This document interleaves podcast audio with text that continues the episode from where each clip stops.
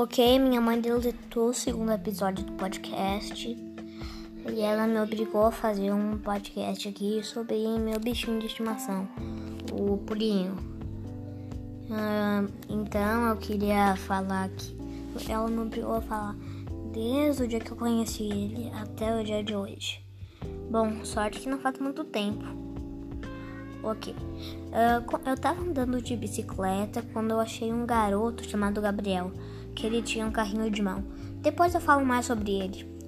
E daí, naquele carrinho de mão tinha uns 50 coelhos. Aí ele me disse que antes de dele vender tinha 100. Daí, eu, daí, daí ele falou que cada coelho custava uns 10 reais.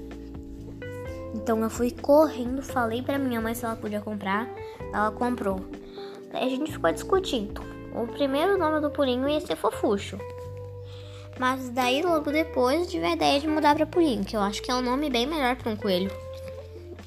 Ele é bem fofinho, bem fofinho mesmo. Ele é bem pequenininho. Eu tô aqui com ele no jardim.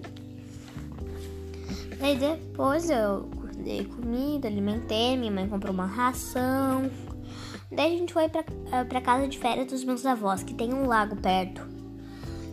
Então lá a gente levou o pulinho, daí ele conheceu a Luna, é a cachorra do meu Dino e da minha Dinda.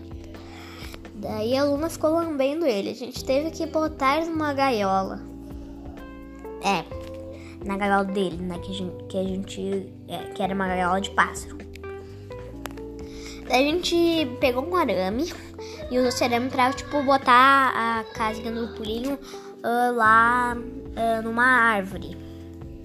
Uh, daí a Luna não podia pegar. E também quando, quando a gente fosse embora, nenhum animal ia poder pegar ele.